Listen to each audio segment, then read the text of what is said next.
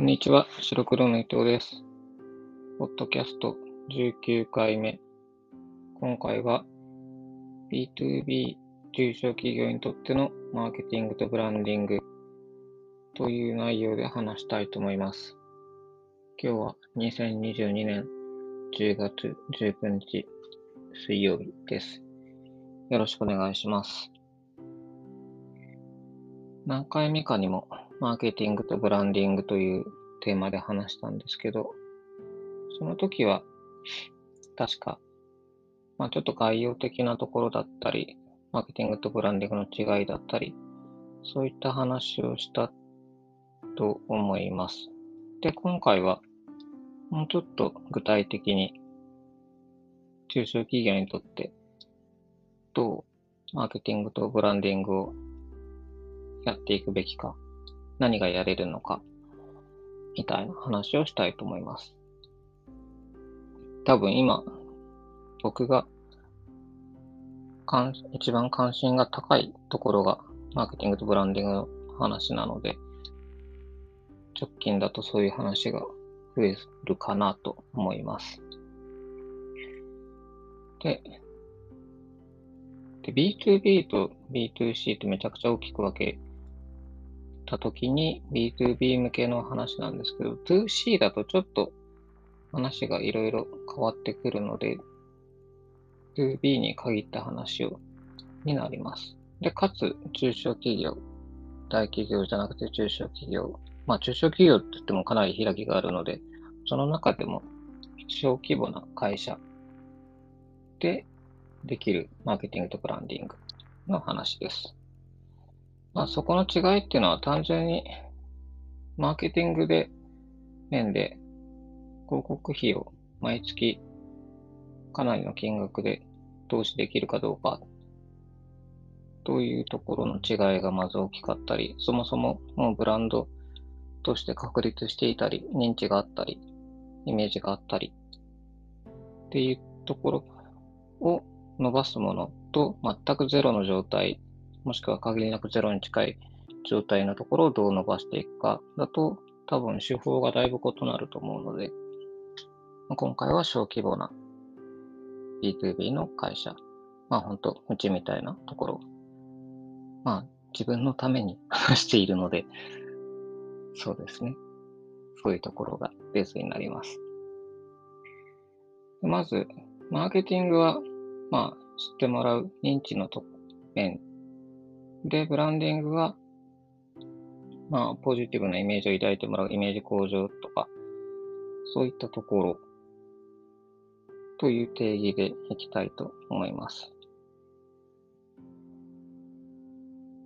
で、まず、まあ、ウェブマーケティング、あ、どっちもウェブの限った話ですね。インターネット上でできるマーケティングとブランディングの話。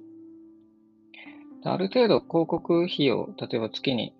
100万、200万リスティング広告打てるというような会社であれば、割とこう、すぐに実施しやすいんですけど、えー、零細企業、まあ小規模な会社だと、そんなに広告費をかけられないので、広告に頼らずマーケティングを行う必要がある。で、マーケティングに関しては、その広告、リスティング広告しかり、メルマガとかコンテンツマーケティングとか、いろいろ手法があるんですけど、じゃあブランディングって具体的に何をしたらいいのかって言ったときに、多分パッと調べたりしてもそんなに有効なものが出てこない。まあ結構同じことですね。コンテンツマーケティングがブランディングだっていう人もたくさんいますし、だからこう必ずしもこう、マーケティングはこれ、ブランディングはこれって分けられるものではない。認知とイメージ向上っていうのは同時進行で行った方が多分いいし、まあそんな分けて考える必要性もそんなにはないので、両両方やるっていうような感じですかね。で、うまくいってる例これ、僕の、例えば同業だと、まあ、ベイジさんとか、あと、クラスメソッドさんとかのいや、クラスメト、クラスメソッドさんのブログとかって、まあ、エンジニア向けのものですけど、デザイナーの僕ですら何度も見たことがあるぐらいなので、やはりこう、相当認知、まあ実際ページビューとか相当すごいらしいですし、認知はあるし、レベルの高い記事内容がかなり頻繁に配信されている。まあ、ベイチさんも同様ですね。いろんなブログが存在していて。で、そういったところに共通するのは、あの、まあ、まず、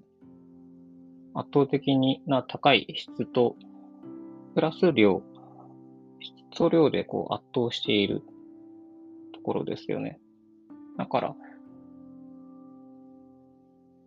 マーケティングにもなるし、その高い技術がイコールブランディングになっていると。っていう非常に高齢なのではないかと思います。で、じゃあ、ブランディングやるには高い技術レベルが必要なのかってなってくると、もちろんあるに越したことはないと思うんですけど、でもそうなると、業界トップレベルのスキルを持ってる会社って、まあ、一握りでしかないので、じゃあそれ以外の会社がブランディングできないのかってなると、そんなことはなくて、前回、技術より共感っていうテーマで話したところと通じるところがあると思うんですけど、こういろんなシーンにおいて優先されるものが異なるはずなので、常に高品質のサービスが必要というわけではない。すいません。なので、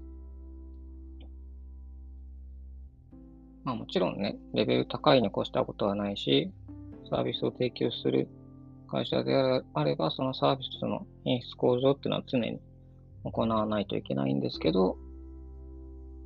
トップレベルの技術がなくてもブランディングができると。その時はこう、やっぱりターゲット、ターゲティングと、あと、その自社の武器を明確にすることがポイントかなと思っていて、さっきの例でいくとシステム会社っていうめちゃくちゃ大きなくりで戦っていくのか、ウェブ制作っていう、ウェブ制作会社で検索してヒットするような会社さんもあれば、まあ、そこではなくてもっとニッチに絞っていく。まあ、例えば地方の会社だったら地域で絞るだろうし、あとは対象、例えば製造業のウェブ会社のウェブ制作が得意とか、あとは技術的なアプローチ、まあ、例えばワードプレスとか実装が強いとか、何かしらちょっと絞って勝負をかけていくというのが、えー、基準一番高いピラミッドのてっぺんのところの技術レベルじゃないところで戦う手法なのかなと思います。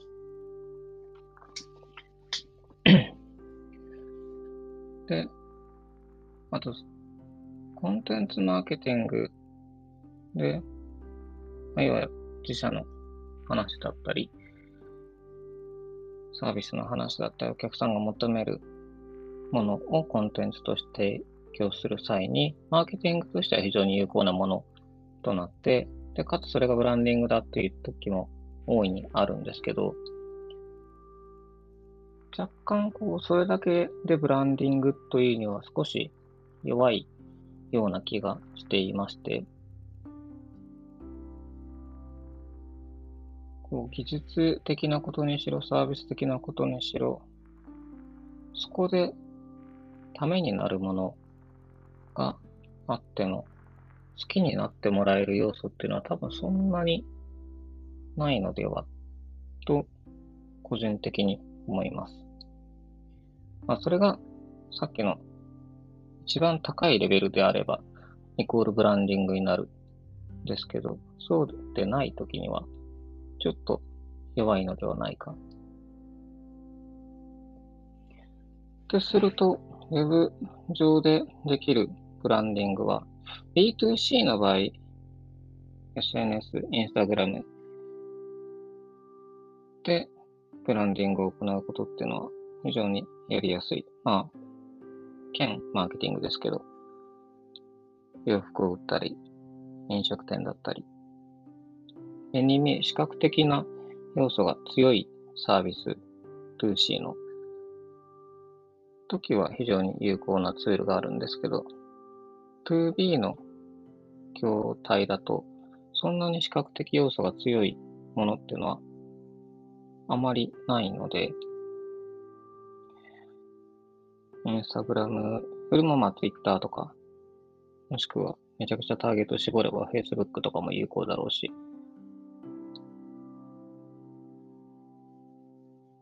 で、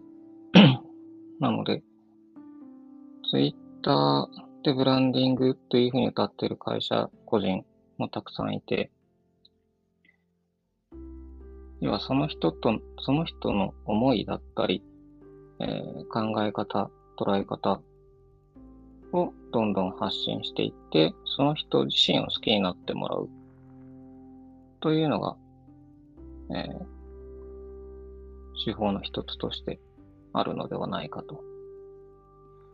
で、ここからもまた個人的な、個人的なっていうとか、まあ、全部個人的だけど、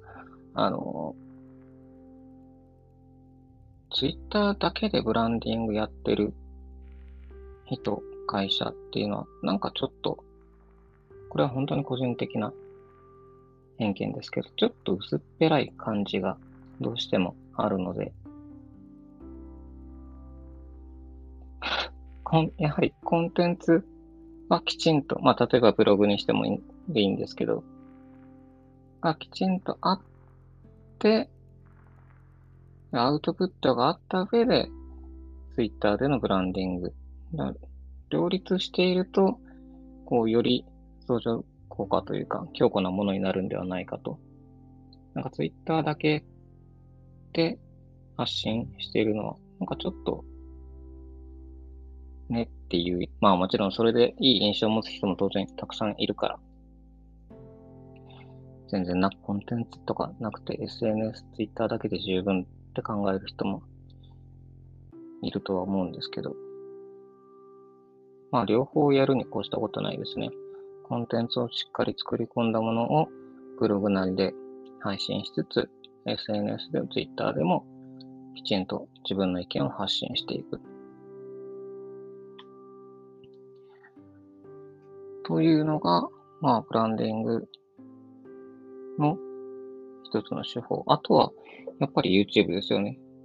最近増え、やっぱり多い、ここ数年、YouTube 同業の方が情報発信。まあ、なんかデザイナー育成についてとか、デザインのノウハウを教えたりとか、